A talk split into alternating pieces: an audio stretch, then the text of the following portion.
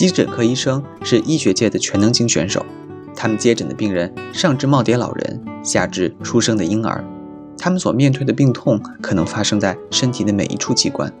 急诊科医生是见过大场面的，他们在与时间赛跑的过程中挽救生命垂危的病人。急诊科医生也是不畏压力的，他们经常在昼夜颠倒的排班中连续接诊，甚至忘记了吃饭、喝水和上厕所。急诊科医生也是充满共情的，他们在疗愈患者身体病痛的同时，也需要照顾到患者的心理，帮助他们克服恐惧，重塑希望。今天，James 医生就带我们近距离了解急诊科医生的工作与感悟。这里是牛油果烤面包。大家好，我是 David，我是 Cat。我们今天非常有幸哈，请到一位在急诊室工作的医生 James 来给大家聊一聊急诊室医生的工作经历和他的一些感悟。大家欢迎，欢迎欢迎，谢谢谢谢。James，要不给我们大家介绍一下自己吧？好的，我现在是在美国湾区这边做急诊医生，已经在这边工作两年多了。然后在这之前呢，我实习是在佛州做急诊的实习，医学院也是在加州读的。那我本身其实是在台湾长大的，国中、高中那时候就开始来美国，所以中文还是会讲会读啊，但是说的不是特别流利，请见谅。谢谢 James 的自我介绍哈。我们今天聊的这个话题是关于急诊医生的。正是这个聊急诊医生的话题之前，我听说有很多听众会有对这个工种会有一个固有的印象。那么这些固有印象是不是都是正确的呢？我们在聊具体工作之前，我们是不是先给我们的听友答个疑？解释一下，对于急诊科医生的一些固有印象是不是都是准确的，好不好？嗯，那我先开始。第一个，急诊科医生是不是都是专门在救护车里工作的？他们都是在救护车里救人的，这个是准确的吗？对，这是我常会啊，就是不是在医疗环境工作的朋友会有这个问题，大家都觉得是救护车上面工作，那其实基本上不是的哦，大多数的急诊医生其实就是在急诊室里面的。少数会一些像消防员，他们可能会跟一些医生合作，然后在训练过程之类的话，偶尔会哦跟他们一起出任务啊。但是基本上急诊医生都是在急诊室里工作的。那是不是就是急诊的这个救护车上就一定不会出现一个急诊医生呢？有没有那种特殊的情况，还是有可能会出现？有的，有的。通常就是在他们也许要做一些。特殊急救啊，像有一些地方他们会有一些专门小组做一些叫 ECMO，在台湾我们叫叶克膜，但是就是那种心跳停止啊、肺功能那种代替一些心脏压缩跟血氧一些补充的那些手术，他们就就会跟着救护车一起到病人的位置去急救。这个是案例是非常少的。了解了。第二个可能常见的大家的认识是说。急诊科医生没有自己的专长，他们在急诊室工作一段时间之后，都会转去专门的科室进行呃诊疗。这个是一个正确的解读吗？其实急诊它本身也是一一个科系的哦，很多很多病人他们都会说你现在是什么科呢？然后或者是会问说你是不是之后会转去其他科啊？你要申请其他科系呢？但是其实急诊它本身就是它有自己的一个。专科啊，考试啊，跟实习的过程，大多数的医生进了一个科系之后，会很少会转科系的。是急诊，它本身就是专门训练内容，就是包含一些急救啊，都只是在急诊室适用的，不太会去转。但是有些人也会去专修一些急诊比较会用到的，像是跟消防队工作的这些 EMS，就是救护。帮他们写流程的，或者是他们有些会去学啊，像跟教其他医生有关的啊，或者是读一些关于像超音波或者是一些野外求生的那那种专修。对不起，你刚刚提到超声波是吗？对对，超声波，ultrasound。对，ultrasound，对，这个也是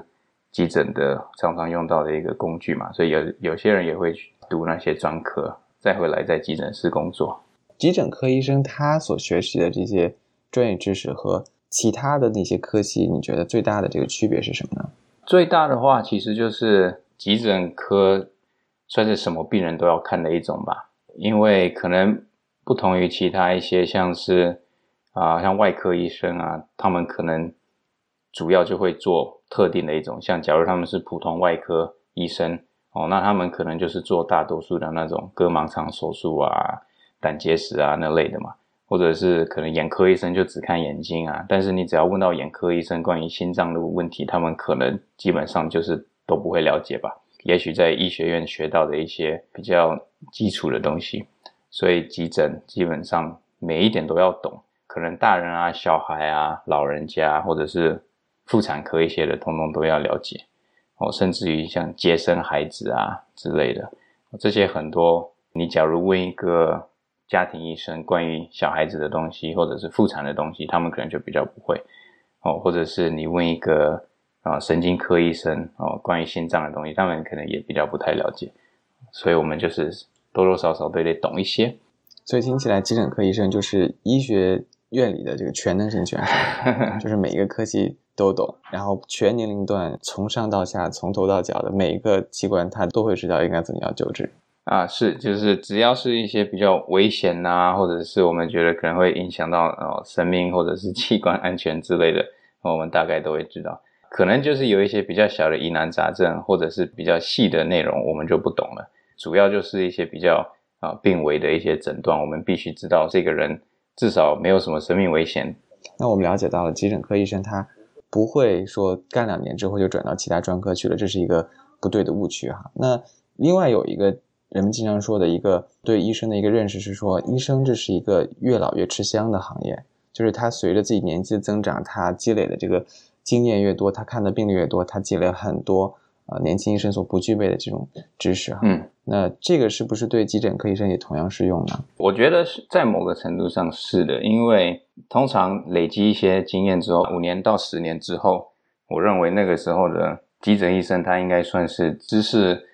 算是最更新的嘛，因为医医学院跟实习出来，他们都会教一些可能最新的进步啊，最新的治疗方式啊，甚至像我刚说那个超声波嘛，年纪大一些的急诊医生，他们可能就比较不会用这些东西了，他们以前没学过啊，所以就比较不会去用超声波去做一些快速的什么心脏哦超声波啊，或者是检查他的肺部啊之类的东西，但是像年轻的医生就可以，但是。至少以急诊来说啊，只要上了年纪之后啊，可能我个人觉得啦，过了五六十岁之后的医生体力通常就会越来越不行了。所以很多哦年纪大的医生他们都会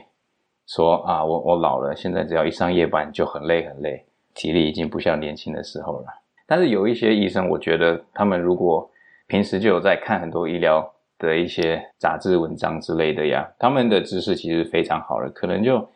也也不能说大家都一样啦。有一些可能年纪很老，但是他们很爱学一些新的东西啊，一直去参加一些新的会议啊，学新的技巧，其实他们也是很厉害的，所以可能都有啦。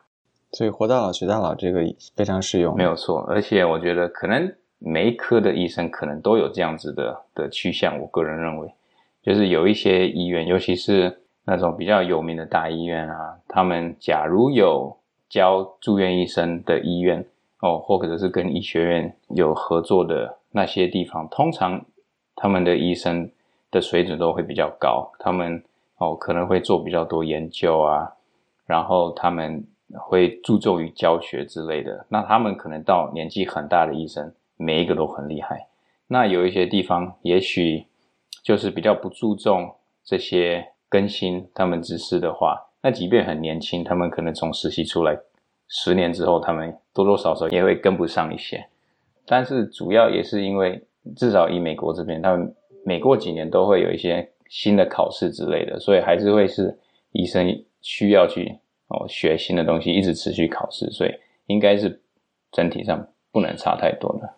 还有另外第三个误区哈，就是或者第三个这个固有印象是说，急诊科医生。一般都是进手术室开刀的，这个印象是来源于那些影视剧，是吧？就是一旦有病人被推进了这个急诊科，然后他们可能需要，如果当时需要进行手术的话，那么病人家属一般都在一个大门外面焦急的等着，然后急诊室的这个手术室上的这个灯光如果一闪，就意味着里面急诊科医生在里面手术。那这个是正确的吗？这个也是不正确的。对，很很多时候 很多人也是会觉得说，你是不是也开刀啊？对，没有说，电视上很常会这样演吧，就是他们不会太去细分不同科系的。急诊医生基本上是不会进手术房做那些大型手术的，因为进手术房几乎都是那会有麻醉师啊，会有一些手术的人员啊、护士在那边。急诊医生是不会进手术房的，但是我们会做一些在急诊室的房间里面的一些不同手术。哦，像是一些脊椎穿刺啊，如果要诊断那种脑出血或者是脑膜炎之类的东西啊，或者是插气管啊，或者胸腔导管那些，我们都会有办法在啊，我们说床边手术啦，这些东西都算是一些小型的手术，或者是急救型手术，像是创伤的病人，假如哦，我们担心有内出血之类的，就会直接做那个胸腔的开口啊，直接在肋骨中间。切开啊，放个管子进去，把血抽出来之类的，所以都是一些比较不那么复杂。这个复杂是打引号的，就是相对来说比较不那么复杂。然后在急诊室的那个办公室里面就可以完成的床边手术。对，没有错，这些通常都是一些比较不是那种大开放型的手术，因为手术室里面的设备特别干净，他们连空气都是那种负压枪的，所以其实灰尘什么时候会非常非常少。所以比较高那个感染风险的手术都会进手术房那急诊室这些都算是相对没那么复杂，然后可能因为开口小，当然我们手术本身也是无菌的啦，会戴无菌手套啊，那种衣服也是穿那些无菌的，但是相对起来的话，可能你也可以说没那么复杂，比较没那么的干净，环境上来说。但是都是小手术，很多一些像是可能你去家庭医生啊，或者是一些外科医生，他们在他们自己的诊所里面，有时候也会做这种小型的，像是假如你有一个囊肿啊，他们也是，然后就在诊所里面就直接帮你刺开了，纱布塞一塞，哦，就送你回家之类的那样，也是有点像那样子的。但如果说是这个病人需要急需比较复杂的手术，那这个时候急诊室的这个病房里面做不了的话，就需要立刻联系，比如说外科医生进行。这个诊疗并且手术，对，没有错。所以像电视上看到的那种，通常哦，应该就是病人进到了急诊室之后呢，然后快速诊断之后，会叫其他的医生来。电视其实你看到跟着病人进手术房的那些，可能应该都是创伤外科医生。哦，急诊的医生就只是他一进来当下快速看一下，稳定了之后呢，哦，要需要住院了，再由其他的医生接手。了解了。所以刚才 James 医生给我们解答了三个主要的这个固有印象哈，基本上都是不准确的。对，谢谢 James 医生的解释哈。那我们接下来想聊一下这个作为急诊科医生，他的这个医生的工作的周期和时间，呃，有什么样的特点？他跟普通的，比如说做门诊的医生，或者说普通的在住院部里工作的医生，他们是有什么样子的相同或不同点呢？急诊工作的时间呢，基本上我们都会说。你要么就很爱他，要么就很恨他，因为急诊他是都是值班的，所以呢，就是你下班之后了，不用再怎么去顾你的病人了嘛。但是因为是值班，所以有时候班的时间会乱七八糟的。那大多数的急诊室，他们值班可能就是那个日班跟夜班都会乱的。像我的医院的话呢，一整天下来就会有分很多不同时段，就可能。早上六点的班啊，一直到早上八点、九点、十点、十一点、十二点，一直到两点、四点、五点，就是任何这些时段都会是开始，所以每天的作息都不一样。然后夜班的话就是晚上十点，哦，这就是跟其他的这样看诊的医生，他们一定是固定哦八点到五点，那下班就下班了，然后可能就平日嘛，周一到周五之类的。那有一些外科手术，他们也会有这种。值班的，像是他们也许会进来医院啊，那种哦，可能要一次值班二十四个小时，然后之后再休息个一两天之类的哦。但是大多数人哦，医生的班都是非常固定，就是急诊的，就是特别不固定。那么围绕着你这么不固定的这个班次的话，急诊医生他是怎么样安排自己平时生活的吧？就是感觉就像天天的倒时差一样，是不是？对，所以在实习的时候。会比较累，就因为实习就是要习惯这个作息嘛，平时不会这样子的。我个人认为啦，其实一开始会选急诊科的人，他们可能很多就是作息本来就比较随性。如果作息需要很正常的人，通常是不会选急诊科的，他们就会很痛恨这个时差。所以，呃，大多数急诊的人他们自己就习惯了。呃，这样例如吧，像我今天早上就是六点上到四点嘛，前天那哦可能就是下午四点上到凌晨两点，那基本上就是你睡起来了啊就起来，然后可能就昏昏沉沉过了半天哦精神好一点，然后你就看说下一个班是几点要上班啊，那就是在那个班之前八个小时前睡觉啊之类，那有时候可以吃一些那种褪黑激素这种东西帮你调，就是让你身体知道说哦该睡觉了，但是其实。只要很累的话，哦，反正就是到了睡觉时间，然后躺下去就就睡了。我觉得这就真的是一个天赋哈，需要一定的天赋才能有这样子的这种随时倒头就睡，然后起来之后就能投入新的这种工作，然后甚至说是这种战斗这个过程当中。可以这样说吧，就是因为这样子的原因，大多数的急诊医生他们的一个礼拜的工作时数不会太长的，像通常的话。我们所谓的那种一个啊 full time 全职的时数，一个礼拜通常三十二个小时左右而已啊。然后如果要多上一点的话，那就是那种加班嘛。哦，但是通常不会要求急诊医生必须要跟那种平时的上上个哦一个礼拜上个四十多个小时之类的，因为那样子有很很多天数都是在倒时差。所以说题外话是，如果你飞回台湾去度假的话。这个亚洲和美洲的时差对你来说就是非常简单的一件事情，是吧？现在觉得比较简单的，对，没有错。而且我觉得二来也是现在我会自动先吃褪黑激素啊，就是吃了褪黑激素，让身体知道我们哦是晚上睡觉时间，因为这是我们正常身体会有的荷尔蒙嘛。所以你你到了你觉得应该睡觉的时候，一吃你身体就会突然很困，因为它会让你知道说哦该睡觉了。那你本身很疲劳的人的话，一吃就会非常累。像我，我如果要去不同地方调食材啊，吃那个就非常有效了。那我们说了这个，刚才了解了工作周期是什么样子的。那么进到一个具体的排班的时候，你那个班次这个日常大概是什么样子的呢？因为急诊就是几乎永远都会有病人等着你看嘛，所以其实你一来的时候呢，就有好几个病人等着你了。所以你只要一开始上班，你就会先把准备要下班急诊医生的病人先拿走。然后拿走了之后，让他们有办法下班，然后让他们收拾东西呀、打笔记之类的。然后你接下来一整个班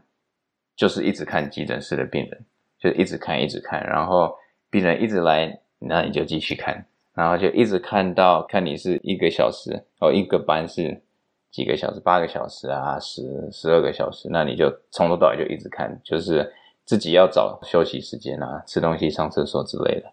那如果很忙，急诊室满满都是人的话，那你可能就没什么时间吃东西了。如果忙起来的话，这个连吃饭、喝水、上厕所的时间都会被压缩，是吧？对，没有错。以前就是有常常会有一些班是可能一整个班可能十二个小时都都没喝水的，但是久了之后就觉得说不可以这样子，因为不喝水，那不上厕所，那久了下来会身体不好。或者是我有一段时间开始注意到，就是不吃东西，而且上班。压力很大嘛，一一来是我自己可以感觉到很有压力，二来是那种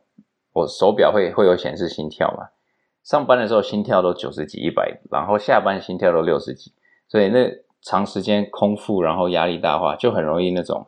啊胃溃疡之类的东西，所以有一段时间开始觉得胃痛，不吃东西就会胃痛，就开始强迫自己要吃东西，之后就比较好。哎，我这里问个好奇的问题，James 先生，你最长的班？连轴转的这个班，你最长上过多长时间？如果要说以前在当住院医生的时候，其实我觉得现在住院医生比较轻松一点啦。但是有过就是一次上个十六个小时左右的班嘛。哦，但是其实当过医生的人都知道，说其实这也没什么。就是在住院医生的时候，有时候你就是连班之类的，这还蛮正常的。我有听说过有以前啊。比较没有那么多规则的时候呢，实习有时候都是要连班三十六个小时的。现在已经不行这样子了，现就是现在呢有规定，至少美国的实习，他们联盟的规定就是你不能一次连续上超过十六个小时，而且你的两个班中间一定要有十二个小时休息时间。哦，就是为了安全啊，病人的安全啊，跟医生本身的健康之类哦。但以前就没有，所以以前的医生实在是特别辛苦。你刚才提到一个概念“联盟”，这个指的就是医生的，比如说工会吗？还是在美国的话，美国的法律不准医生创工会，所以那个就是是 ACGME，就是算是美国实习的一个体系吧，就好像说。可能大学会有一些认证的体系，认证说哦，你这个大学有没有经过我们的哦标准啊筛选出来的一些，所以急诊跟任何其他的实习也是有这种过程，他们有一个体系专门看说你的这个训练有没有合格，就是以一个学习的规范来说，你有没有做一些研究啊，哦等等等等，看的病人是怎样子的啊，然后可能要求你如果是做。急诊科，那你有没有某些手术或者是某些急救数量有没有够？就是会建立各项标准哦，所以这个公司就是这种体系做的。但他们也会就是为了急诊科实习医生的一些权益，做出一些呃规则制度，然后导致医学院他也必须得遵守，是吗？嗯，对对，没有错，就这个是蛮严格的。就是这个，假如你有太多次。他们发现你没有合格的话，标准的话，那经过几次，他们可能会把你的那个认证抽走。那只要你的这个认证一抽走的话呢，那在那边读出来的实习医生就没有办法去被市场认可。对，没有市场认可的话，就不可以去考一些他必须要考的一些考试。那之后可能工作等等等就很麻烦。所以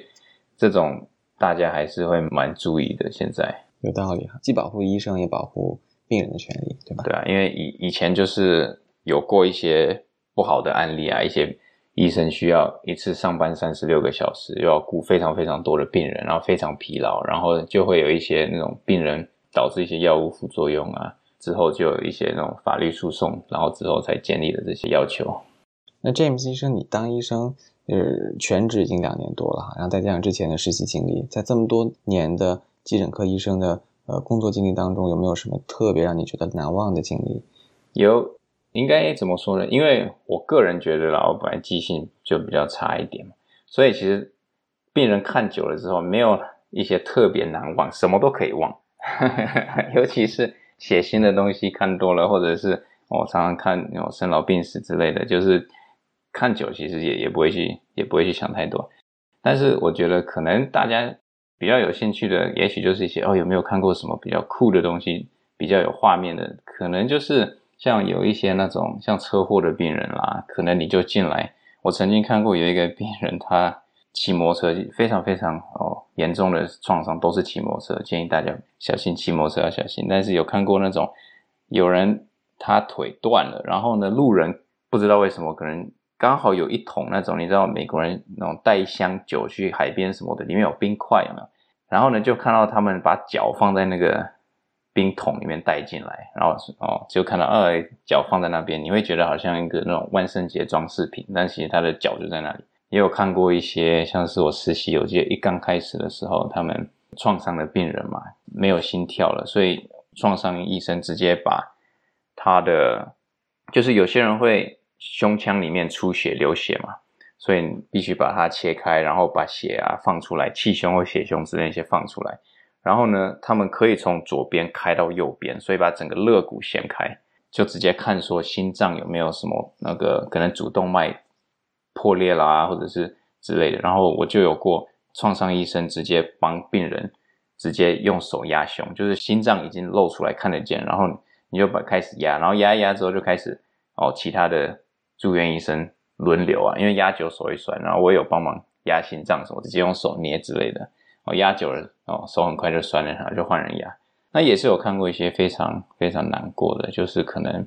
家里两个小孩子都跑进邻居的游泳池里面啊，但是大家都找不到啊，然后之后找到发现在邻居家的游泳池都溺死了之类，很难过的，难过的也也也是挺多的啦。那除了这些难过的、血腥的比较令。人觉得沉重的经历以外，有没有什么比较温馨治愈一点的呢？也是有，有。我个人，我我喜欢在治疗病人的时候，顺便跟他们聊天嘛。所以，像像我最近有过一个一个小妹妹吧，她的手啊跌倒，所以手骨折了嘛。所以呢，在急诊室我们必须把骨折的骨头用纸，然后再打上类似那种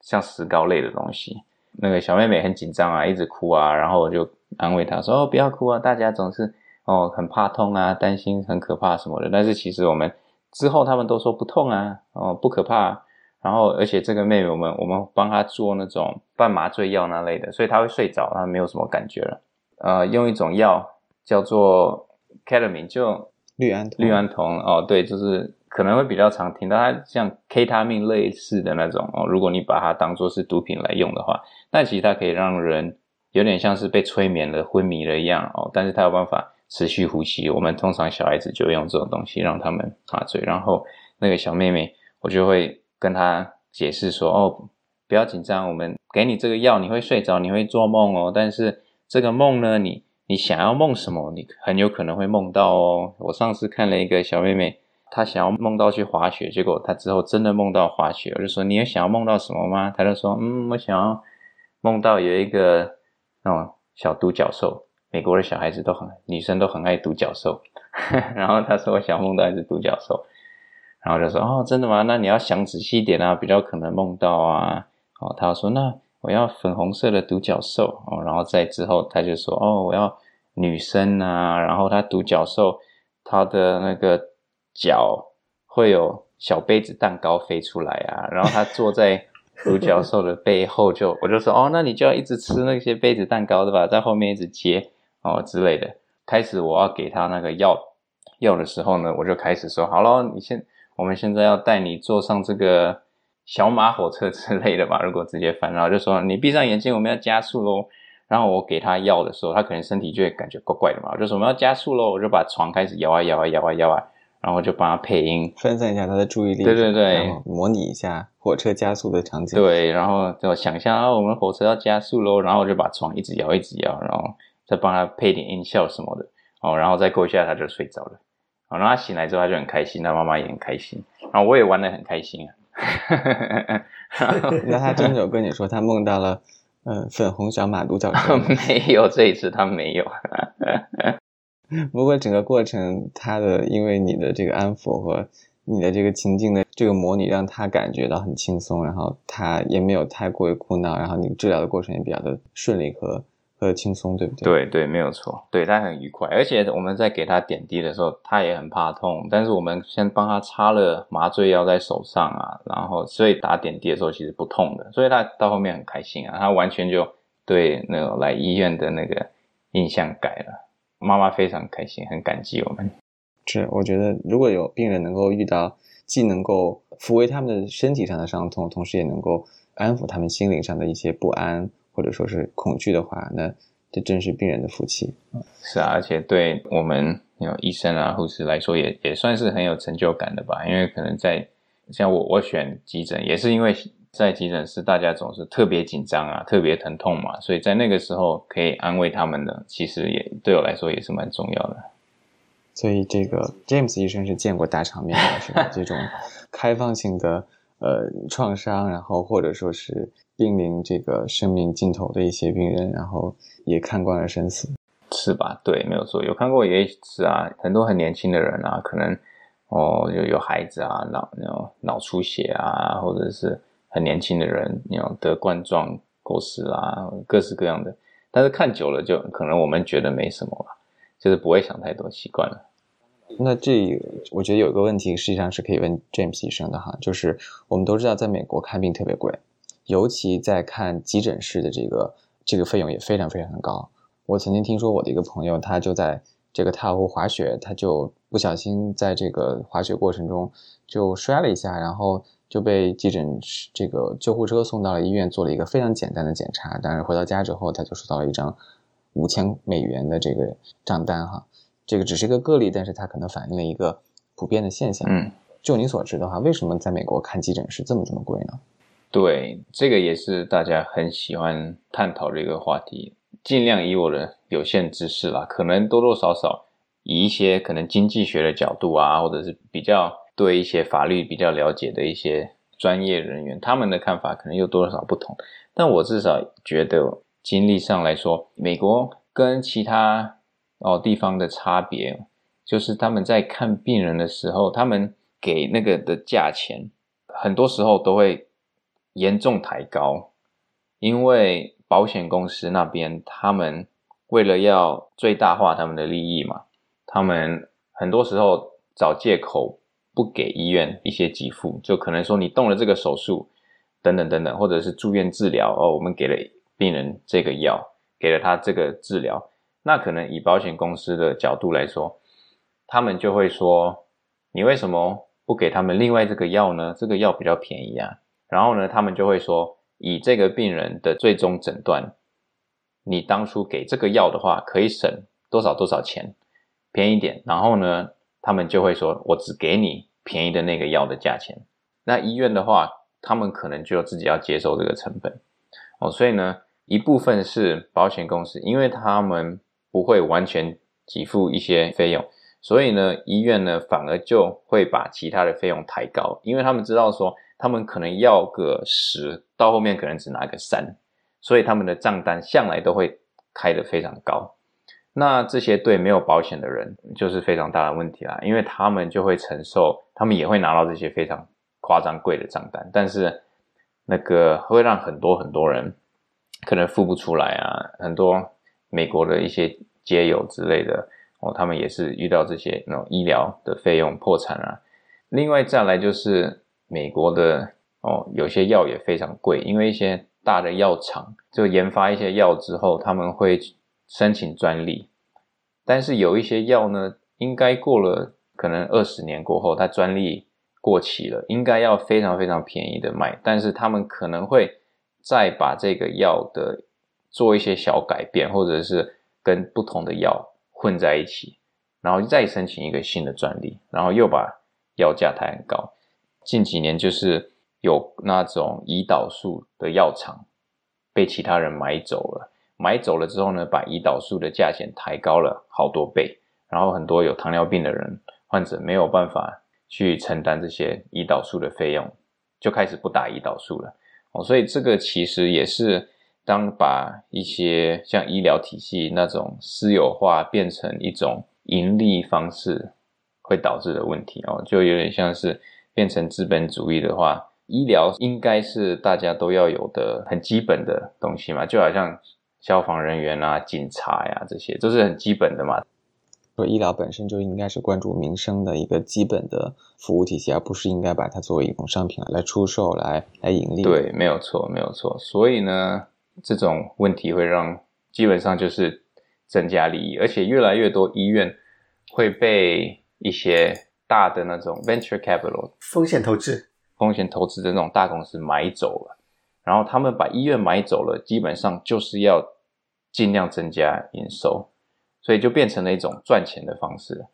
哦，所以这就是其中的一个问题。可能政府如果一开始就价钱一开始就一致性说，哦，所有割盲肠的病人，我们就会只给你这些钱，那可能大家就知道，哦，这是一概性的价钱，那那就不会那种不同的地方哦抬高价钱啊，等等等等。但是这个不同医疗体系也有不同的问题啊，那可能在美国的话。也许真的可以得到最好的医疗照顾吧。就如果你有办法付，或者是你有办法付保险的话，那可能也会比其他一些地方，你可能我有听说过，可能要等个半年、一年都没有办法去换你的那种人工膝盖啊，等等等等哦，一些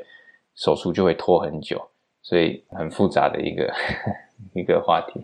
听起来总结一下，就有这里面有几个恶人哈，一个就是就是保险公司，对吧？保险公司经常是在医院在申请这个赔付的时候，经常会呃以各种理由去拒付，所以导致医院的这个初衷只能是取乎其上，得乎其中，所以他就把这个医疗的价格药价很贵，这样子的话，即使他得不到他的药价，他也一样不会亏本。但这部分的价格呢，就被转化成了病人的这个呃就医的成本了，所以病人所看到的这个账单就会很贵。然后还有另外一个人是药药厂，就是药厂，他们经常为了盈利，然后就是把这个不同的药的这个配方，然后进行稍微的改动，但又申请专利了之后，就导致这个药价又特别的贵。然后因为他没有专利保护，所以导致治疗的成本上上升，然后从而又被转化成了这个医疗的账单非常的昂贵。然后第三点你说的就是万恶的资本主义催生的这些风险投资，然后把医院买去作为这个摇钱树。没有错，很多现在的越来越多小的医院跟诊所都会一直被收起来了，没办法再做了，就是这些问题。现在很多那种医疗给付给医生的给付越来越低，越来越低。像以前医生他们比较容易拿到一些，可能看一个病人会给多少钱啊？但是像现在很多那种家庭医生等，他们可能看一个病人，可能啊，他们只能拿到十几块钱的给付那种。这就为什么现在很多的家庭医生，他们一天都要看。十多个病人，然后他们看病人的每个时间很少，医生拿到的钱其实就是要以量来去承担他们的一些诊所之类的哦，成本非常高。自己是医生嘛，可能帮医生出点声，就是可能很多人觉得说，哇，医生哦，总我看个急诊好贵，一两万块钱，对医生发脾气。但是我们看一个急诊的病人，可能我们也只拿到一百块钱而已，但是他们的账单是可能好几千块啊。对不对？那那其他的钱通通都都到医院那边去了，那医院又就付到其他地方去。其实我们医生可能就只拿到几十块钱、一百块钱看一个病人。的确，就是医疗体系已经渐渐的都被这种大公司、大体系控制掉了。那就回到这个急诊医生或者急诊病人，他的账单很贵，那会不会出现一种情况，就是因为急诊室的病人来的时候？也许医院来不及去审查他们是否有有这个保险，也就很大程度上可能这个病人他有生命危险，他不可能出现不救治，不管他没有保险，所以有可能相当一部分病人他因为没有保险，导致了他没有办法去付这个账单。那么医院为了弥补那部分的这个亏空，所以把所有的病人的保险啊，就是就是一而就是急诊室的账单就弄得特别贵。没有错，对，也是为了。取乎其上，得乎其中，然后这样子，所以导致了大家在美国看急诊的这个费用特别高。对，因为有些人来急诊可能是不付钱的，而且美国有法律，就是来急诊室你一定要看那个病人，确定他没有任何生命危险，所以这就会导致说，所有来医院，不管你有没有钱，即便是没有身份证哦，或者是你没有地址、没有电话，不管你是谁，一定都要看。那不管是再怎么严重的病，需要住院还是得住院，那就是一定要看。那如果之后这个病人到后面完全不付钱的话，那可能几万块的成本就是医院全部就自己收了啊。所以这个没有错，这也也会增加一些其他病人的负担。因为你去平时看一个这个专科医生，对不对？一般接诊的这个前台都会问说你的你的保险公司是什么，然后你的这个。呃，这个号码是什么？他会录入系统，然后去做一个审核。但是我相信，这个在急诊室门口是没有办法做那么的一个工作的。对，没有错，提前过滤掉那些没有保险的一些病人。对啊，就急诊算是那种安全网吧。尤其现在最近哦，冠状病毒，大家没有办法看自己医生。就像您说的嘛，只只要诊所他们没有诊所看的病人，通通都来急诊室。那诊所可以说，哦，你你没有保险。你没有预约，我们没办法看你，那你去急诊室吧。所以什么事情就是哦，医生现在已经下午五点了，你去急诊室吧之类的，各式各样的问题都通通都来到急诊室。所以急诊室对不止人多嘛，那当然也是对有一些人就是真的完全没有医生，也没有保险，他们也没有其他地方可以去，所以常常急诊室会有一些常客，就是一直来一直来，永远都来急诊室。那来急诊室的话，费用一定会比较高嘛，因为所有的测试啊。验血啊，成本都会比去诊所预约哦，照个 X 光那类的东西，成本都会比较高。那你刚才提到，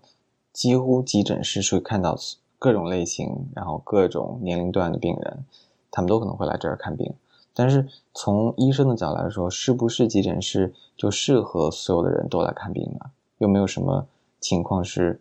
病人来了，但实际上他们得不到最好的？这种医疗的诊断和服务呢，有时候会有的，但是我觉得这个就是比较复杂点了当然，就是我我也不能说哦，大家不要来急诊室，因为有时候其实你也没有办法知道到底是有有什么问题啊，问题严不严重。但是有些时候我们会看到一些病人，基本上我们看完了之后会跟他说啊，例如可能有些人有一些长期的肚子痛之类的，可能痛了好几年了，然后也去过很多次急诊室了。然后呢，也看过家庭医生，也看过肠胃科医生，什么东西都看过了，但是总是找不到什么那个一个一个诊断，然后又来急诊室的，这些很多时候急诊就没办法帮到他们，因为急诊只是做一开始的筛选，看有没有一些比较紧急的呃感染啊，或者一些哦一些病。那假如已经被专科的医生看过，很详细的都检查过，那再回到急诊，就有一点往回退一步，反而不能再多做点什么了。那这时候病人可能就会非常不开心哦，因为毕竟要付钱啊，然后又被你重复说啊，其实我们也不知道为什么你会你有这种问题呢？啊，像这种病人就比较难帮助到，或者是说，假如他们的问题。不是我们急诊科会训练涵盖到的一些问题，像可能病人说啊，我我的血压很高啊，我医生已经给我开了好几个药了，但是我最近血压还是很高，怎么办？那这个急诊医生是不知道，并没有受过这种训练的，所以很多这种慢性病啊，一些药物控制啊、调整啊，或者是已经重复被看过很多次这些啊，或者是比较特殊病例，像是有些人可能。某些皮肤疹啊，或一些啊，应该专科医生看的，那我们来急诊，我们就只能说，哦，这个看起来不是一些细菌感染什么的，但是你还是看皮肤科医生嘛之类的。那这些病人我们就就没有办法给他们一个很好的诊断。所以那些慢性的，然后不危及生命的，就不要去急诊科了，对不对？就是那到底是什么样的病人是应该去诊科的？就是是不是比如说那些要打九幺幺的，就都应该去急诊科？那些。危及生命的，也不能算是一个非常怎么说呢？希望听众不要听了觉得说啊，那我以后什么什么什么都不要去急诊室。有时候可能症状不明显，尤其是这种年纪比较大，这种可能就是疾病史比较复杂的，他有时候症状不明显，但是其实有一些比较严重的病。如果是纯粹真的是哦，就很简单的血压控制或什么药小小药物调整那些，那急诊室可能是。不适合你，但是这些病人应该也不会来了。我在想，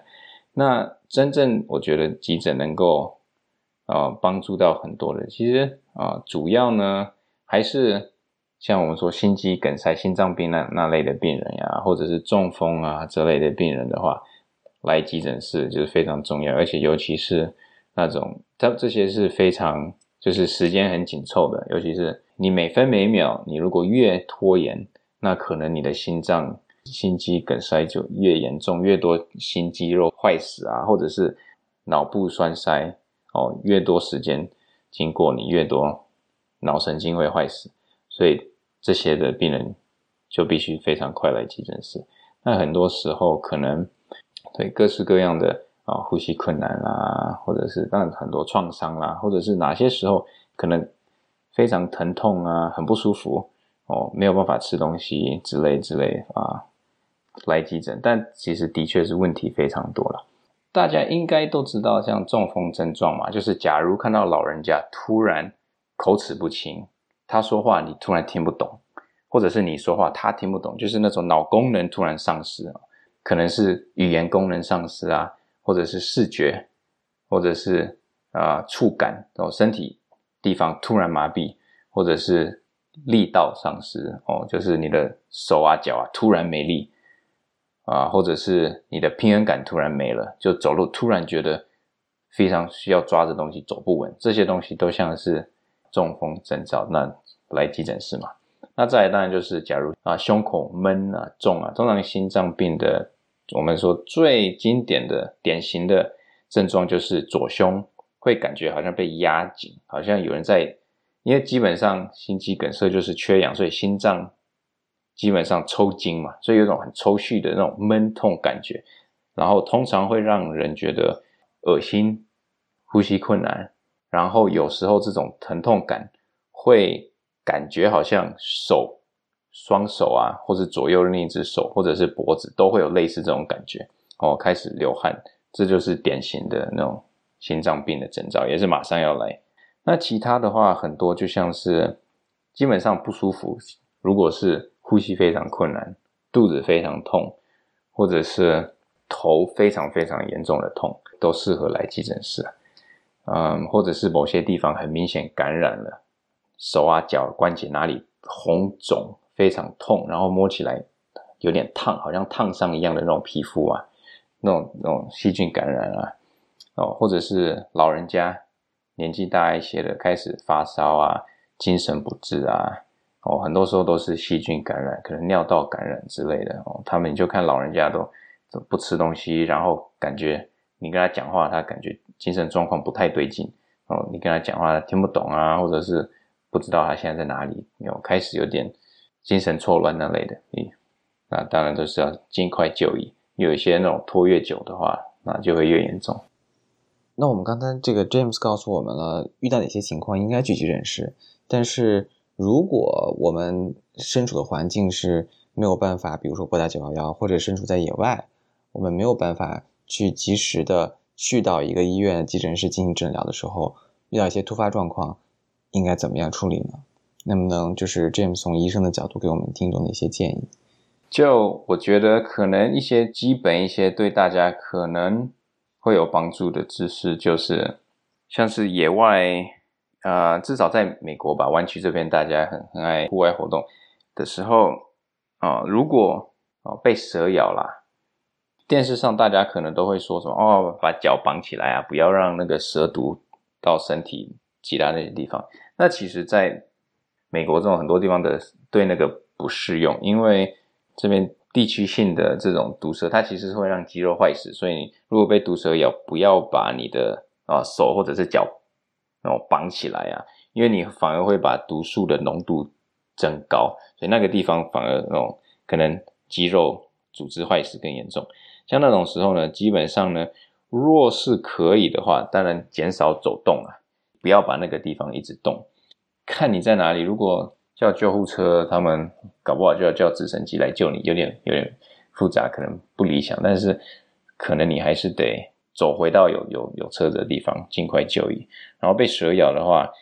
第一件要做的事情就是记住那个蛇的象征啊，因为这样子可以让医院知道说这个是不是有可能是毒蛇，是不是需要给你注射血清之类的。然后呢，其他的话可能去野外很可能很多就是那种。扭伤啊、跌倒哦、创伤之类的，任何伤口如果有开放性的伤口啊，有清水的话，尽量就把它清水、泥土啊什么什么把它洗一洗洗干净、冲干净嘛。流血的话，你就尽量用干净的纱布类的东西，衣服也可以，直接把伤口压紧，按压止血。对，按压止血就行了。然后其呃之后就就来 来急诊室就对了。那如果有一些受伤在野外很严重的。扭伤或者是摔伤，然后明显骨折的话呢，那那个时候可能就必须找一些比较硬一点的东西把那个手脚固定住吧。哦，如果他有骨折的话，让他不不会动来动去的，那就想办法哦固定伤口就行了。然后再来急诊室哦，看看有没有骨折之类的。哦，这可能是野外比较有用一点的吧。那可能，但是我觉得其实平时啦，可能更常见到的就是。回到刚刚说心脏病，很多时候老人啊年纪大，他们的心脏心肌梗塞的第一个的迹象，其实他们会直接昏迷，因为心脏缺氧，有些他们会直接心律不整，然后直接没了心跳，就直接当地昏倒了。哦，就可能觉得哦胸口不舒服，马上就昏倒了。像那种时候啊，如果身边的人帮他。快速检查有没有脉搏，就像帮病人把脉嘛，可能哦，大家应该知道把脉那样子找脉搏。如果有年纪大的人，他突然昏倒，然后你把脉没有心跳的话，很有可能就是其实他心肌梗塞、心律不整。如果你马上帮他开始做 CPR 那种压胸的，你可能有办法救了他一命。就是我我我有认识哦朋友亲戚也是那种，就是直接倒下，然后心肌梗塞，然后刚好旁边有有一个护士。直接帮他压胸，压压压，然后他有了心跳，救护车把他送到医院，哦，装支架，然后心脏那种，之后还持续活了好几十年，不然他可能那个时候就就死掉。如果当身边没人的话，哦，这个我觉得是很重要，大家要多多少少去了解一下怎样子做 CPR，就是压胸，哦，成人的话应该要啊胸口往下压到一寸的深度啊，二点五啊 cm 嘛。这个是挺重要的，就是懂得怎么做 CPR。这个应该，我觉得平时大家还可以去上网找那种有没有那种这种 CPR 的这种课程嘛，去练习一下。他们有那种假人给你给你按，其实这种很多年轻人小孩子都都可以上这种课的，这是我觉得蛮好的知识。而且这种的话，平时溺水啊也是一样，也是帮人家做 CPR，不用太注意那种人工呼吸。电视上都看大家人工呼吸，呼吸这几下就行了。其实那个其实大多数人工呼吸是没有差的，帮人家压胸比较有效。我感觉这个我们这种普通人听起来就有点，这样让我觉得有点紧张吧。可能看到身边的人昏倒了，那个时候会更紧张，所以还是照样压胸了。我最近看了一本书哈，就是嗯，好像叫《Fragile Lives》，中文翻译应该叫做嗯，脆弱的生命。它的作者是一个医生，是一个英国的，应该算是一个很顶级的心脏外科的一个医生，做那种这个心脏的手术。嗯，他就说，适合干他们这一行的人，都是啊，一呢就是不怕压力，然后他们可以在强压下工作，然后可以工作很长时间，而且他们善于去冒险，他们即使碰到一些很复杂情况，他们反而会觉得非常的具有挑战性，他们很愿意去冒那个险。同时，他们可能没有什么共情的能力，就是他们看光的生死，觉得那些病人的来去在他面前就是就像一场风一样。嗯。他就我记得他的那个文章里面就说到，就是具备这些能力的人，实际上在这个世界上很少的。就是所以顶尖的这种心脏外科的手术，这些呃医生，实际上就像一个私人的一个一个俱乐部一样，能够进这个俱乐部的人是一帮具有变态性人格的人。这个变态性人格可能是他比较开玩笑的一个说辞哈。那今天听了你的介绍，我觉得能够做急诊科医这个医生的人，也是一帮，就是需要具备一些。很特殊潜质或很特殊这个呃天资，再加上啊资质的人哈，你觉得什么样的人才能够成为一个成功的急诊科的医生呢？我觉得可能某方面是吧，但是也许自己是医生的角度，所以就会觉得说其实也没有那么严重吧，没有那么的稀有。因为我觉得很多我认识的医生朋友们，其实大家个性很普通啊，大家平时还是哦。吃喝玩乐什么什么都都很都很正常，然后我觉得最主要的差别就是从身为医学生再到住院医生的那一段差别，那个成长的过程是一开始会很紧张，是因为其实你不知道要做什么，所以去想呃会觉得什么东西看起来都很可怕。像我我以前也曾经看过一些就是很简单的那种囊肿，要去刺破囊肿啊，然后把囊弄出来。看一看就突然觉得哦晕眩快晕倒那种，然后但我本身也不怕血，但是这种东西久了之后就真的完全没什么，因为医生通常脑子里在思考的不是疼痛啊或不舒服，而是在想说要怎样子去治疗，所以变成了非常一个像脑部激荡的一件事情。但是呢，如果没有准备好，不知道要做什么的话，当下会很紧张的。所以其实我不觉得是。医生是那种哦，遇到压力完全不会紧张的人。其实医生很多人遇到有压力的东西，大家都会很有压力。但是纯粹就只是在面对治病这件事情，因为有做了非常充分的准备，可能你对病理很了解，然后你知道要怎样子去治疗它，所以你你其实是在解决一个问题。所以我觉得其实很多人可以当医生的，但是他们。要去非常了解这个问题的本质嘛，然后之后就变成在解决问题。所以我觉得人格上来说，就只是非常的花时间花体力。那所以呢，我觉得要能够成功成为医生的人，必须要非常喜欢读医学的这个对这个求学知识哦的欲望要很强烈吧。可能以前曾经我觉得。很多人会想当医生，主要就是哦，很容易赚钱嘛，金饭碗啊，铁饭碗，所以大家就会想当医生。但是呢，现在有很多很多其他行业，其实可能你花的时间或者是你花的学费不用那么高，你也不用花那么多时间，都没有薪水。等到医生读出来之后，都是负债很多钱啊。但是身边同年龄的人，其实已经存很多钱，工作很多，很有钱了。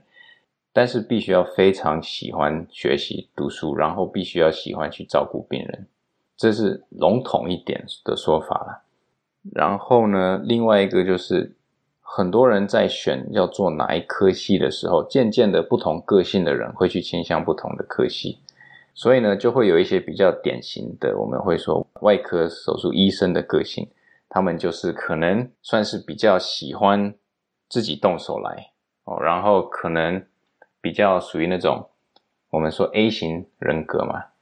就是喜欢就控制欲比较强，然后。可能个性多多少少比较难相处一点啦，哦，然后完美主义啊，哦，这种这种典型的外科医生，哦，然后呢，可能小儿科医生就是就很好很好啊，小儿科医生都是很有耐心啊，然后很爱跟小孩子玩啊，都会有一个典型的个性。那急诊呢，通常就是非常喜欢那种户外刺激活动的那种，所以都喜欢爬山啊、滑雪啊，那种一些那种。比较肾上腺素比较强烈的那些，而且他们可能都是哦睡觉不正常的夜猫子啊，一天到晚喝能量饮料的那种，那是典型急诊医生。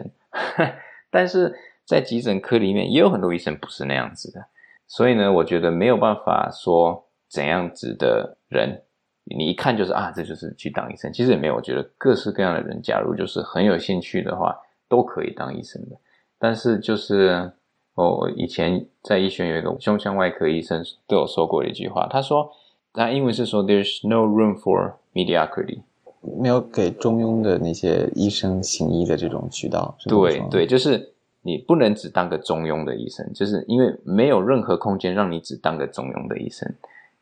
就是因为你要去照顾病人的话，你你犯错只能犯非常非常小或者是非常少，对不对？所以呢。以一个本质来说，真的是要很投入吧，然后要很不能很很随便。如果很随便的那种个性的人，可能就比较不适合当医生。非常感谢 James 医生今天给我们带来他精彩的分享，然后也祝 James 医生在未来的行医过程中工作顺利，身体健康。非常高兴有机会跟你们分享。以上聊的内容都是个人观点了，希望大家不要把它当做是最标准的医疗建议哦。大家要稍微斟酌一下，哦，这就是算是一个算是娱乐性的一个疗法，不要当做哦，江医生说我要这样子做，千万不要不要，这不是一个专业的那个医疗评估，大家有什么问题还是要去看一下呃医生，确定一下每个人的的问题都不一样哦。对，那我们感谢大家收听本期的牛油果烤面包，我们后会有期，下期再见，拜拜。好，谢谢，谢谢。